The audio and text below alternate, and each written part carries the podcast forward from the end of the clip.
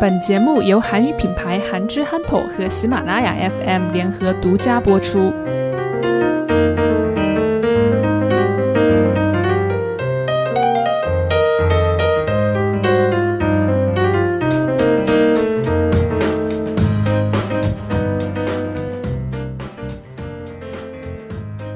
어 어렸을 때는 뭐 악기 같은 거 좀 했어요? 영실은? 어, 네, 맞아요. 저는 엄마가, 엄마가 어렸을 적에 배우고 싶었던 것을 이제 못 배워서 딸에게 가르쳐야겠다. 이런 아, 대리만족의 음. 그런 그 엄마가 가치관을 가지고 있어서 어렸을 때 다섯 살 때부터 피아노를 배웠고, 다섯 살이면 말은 할 말, 아, 말은 하지. 어, 걸어 다닐 때 진짜 피아노 그냥 도레미파솔 이거밖에 안 못 쳤는데 아무튼 다섯 살 때부터 피아노를 배웠고 초등학교 한 3학년 때 플룻을 또 시작했어요. 와. 플룻. 플룻. 플루트. 长笛对吗？笛子， 이렇게 哦 불러야 어, 음, 어, 嗯，笛子，笛子。 어, 플룻이랑 또, 어, 막 리코더도 막 배워서 막 상도 타고 리코더를 네. 배워요? 아 배우 학교에서 아, 배웠는데 그쵸. 사업, 아, 수- 수업 시간에. 네 수업 시간에 어. 배웠는데 학원 같은 데 가는 줄 알았어요. 아. 네. 플룻을 배우니까 이게 잘 되더라고요. 嗯，英石的话，他从小学的乐器是很多啊，因为他说他妈妈啊、小的时候他妈妈 嗯没有办法学的这些乐器，然后呢都是让英石去学习，这个就是所谓的 t e l i m a n z o t e l i m a n z o 啊，代理满足，就是我没有办法去做的事情，我让别的人去做，然后我看到他做，我就觉得好像是我做的，有这样的满足感，我们称为 t e l i m a n z o 嗯。那英石的话，五岁开始他就有弹这个 piano 啊，弹钢琴。然后呢，초등학교3학년， 嗯，小学三年级的时候开始呢，就是有吹这个长笛。那长笛的话呢，用韩语就是 flute flute 啊，它是一个外来语，英语是 flute。啊，那再来呢？他有在吹这个箫笛，箫笛是竖着吹的，长笛是横着吹的啊。那箫笛的韩语是 recordo。recordo 啊，它也是一个外来语，那英语是 recorder licordo。 리코더는 앞으로 부는 거, 플룻은 옆으로 부는 거. 그러고 미술도 한 어, 미술도. 여, 8살 때부터 엄마가 시켰어요. 학원에 다니라고.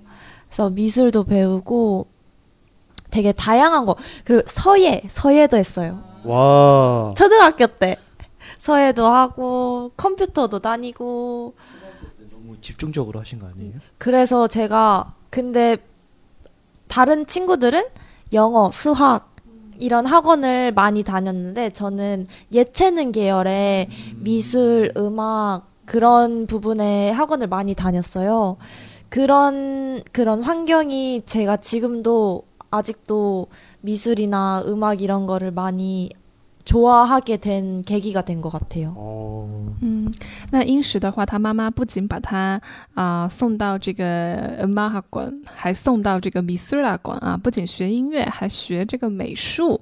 那他八岁开始呢，就有去学习这个跟美术有关的一些东西，比如说他小的时候有学这个搜野啊，搜野就是啊、书法啊，那还有学这个 computer 啊，还学电脑。然后他说，一般其他的朋友的话，他们一般都会去这个用哦，是哈啊，学英语啊，学数学啊这样子。但是呢，他妈妈就比较特别，让他多去学习跟这个音乐、美术有关的这些东西。所以呢，啊，说啊是예체능 care，예체능 care 啊，예체능就是艺体能啊，艺术、体育方面的能力方面的这样的一些系列啊。 좋은 부모님. 음, 네. 진짜 많이 배웠군요. 그러면 유치원 다닐 때부터 막 그런 학원 같은 거를 항상 다녔다라는 거네요. 네, 맞아요. 어, 네, 맞아요. 근데 제가 또 그 좋아했어요. 엄마가 시켜 주시긴 했지만 아, 잘했구나, 그런. 기회가 음. 저 제가 다니면서 되게 즐겁게 다녀서 음. 네 항상 힘들다는 생각이 안 들고 되게 좋게 받아들여졌어요. 초등학교 때 저는 가장 스트레스를 받았던 게 예체능, 아까 체능 괜찮은데 어 그 막 미술, 음악. 미술 그리고 음악 이런 걸 너무 못해가지고 아 저- 쟤네들 뭐야 따로 과외 받나? 라고 생각을 하- 했거든요. 근데 지금 보니까 이런 친구들이 있어서 아마 그러지 않았나. 대신에 저는 영어 수학을 못했어요. 그건 저도 못했고요. 송현은 아까 그 이야기 들었는데 이게 중학교 때 무릎 깨져가지고 그래서 그 후에 축구 못한다고 그게 너무 아쉬웠어요. 그러면 그 축구 말고 다른 뭐 예체능 어, 그런 계열에서 뭐 또 한 적이 있나요? 축구 말고는 네. 뭐 정식으로 배운 건 없는데 네.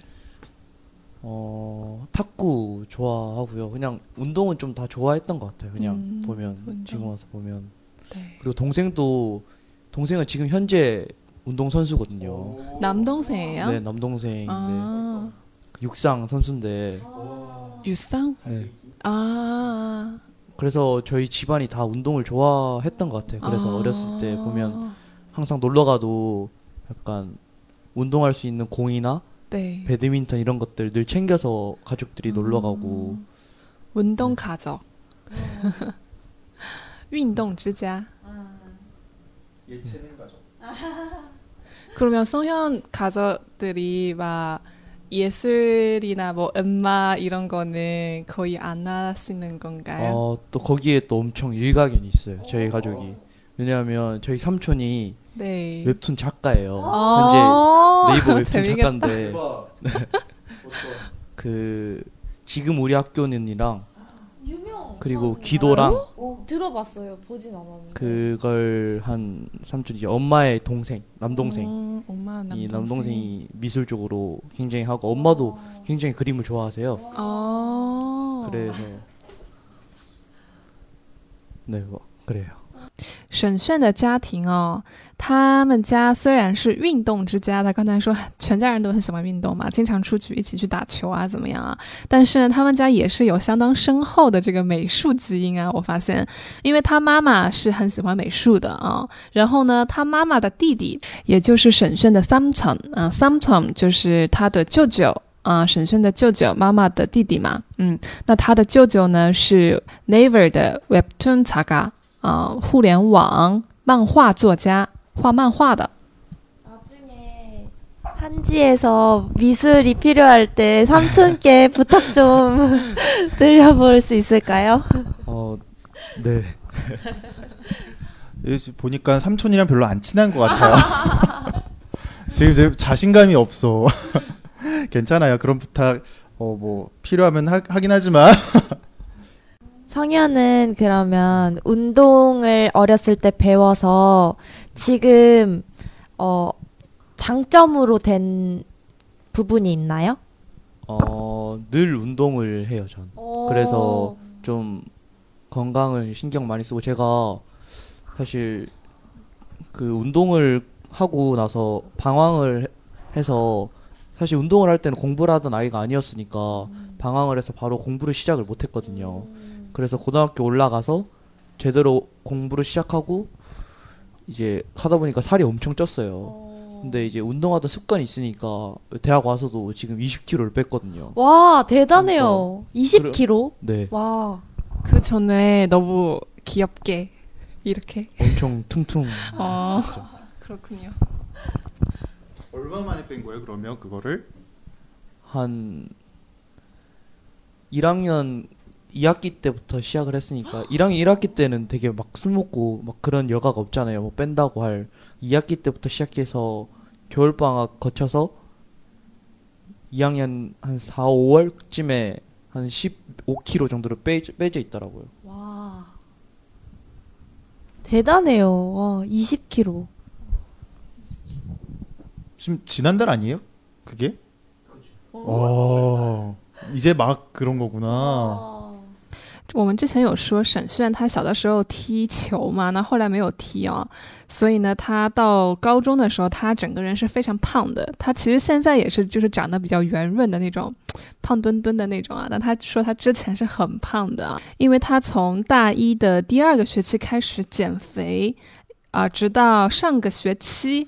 啊，他总共是花了六个月的时间减掉了一十 kilo 啊，减掉了二十公斤，四十斤的肥。